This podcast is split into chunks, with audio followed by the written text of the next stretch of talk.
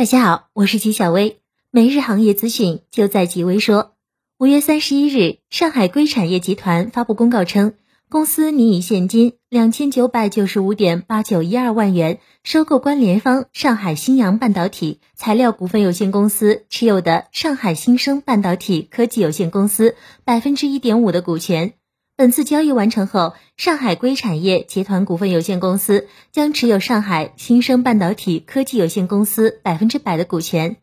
纪晓薇表示，新生股权分散不利于决策，硅产业集团应该从上海新阳收购剩余股权。五月共发布了十一款新机，数量虽然不多，但是不断刷新助五 G 手机的价格新低。最终，Redmi 10X 五 G 版凭借一千五百九十九元的起售价，成为目前为止最便宜的五 G 手机。现在手机的更新换代太快了，去年五 G 手机还是三千元的高价，今年已经降到了千元机的水平，又是等等党的胜利。纪晓薇觉得，至少在一线城市，五 G 网络普及速度还是很快的。今年消费者购买手机将以五 G 为主。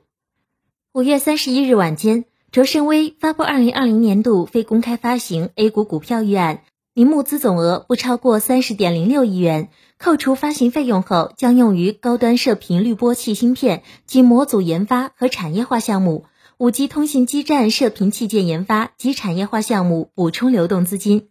纪晓薇表示，艺高人胆大，卓胜威六月中旬将有三千多万股将解禁，现在又推出定增计划。据台媒 Money DJ 报道，三星宣布在二零二零年底退出 LCD 面板市场的消息，不仅让面板厂感到兴奋，对于上游零部件，包括驱动 IC、电源管理芯片等厂商更是好消息。三星此举有望给相关芯片设计厂商带来新一波动能，最快将在下半年到明年陆续发酵。纪晓薇觉得，随着大陆面板产业崛起，首先受惠的将是驱动厂商。不为新冠肺炎疫情拖累智能手机，手机厂商对折叠手机市场依然摩拳擦掌。在推出第一代折叠机后，包括三星、华为、联想第二代折叠机下半年有望亮相。预料随厂商相关技术更为纯熟，售价将更为亲民，进而扩大折叠手机消费族群。纪晓薇认为，折叠手机肯定是未来趋势之一，只是目前价格太贵。以上就是今天的全部内容了，感谢大家的收听，我们下期再见。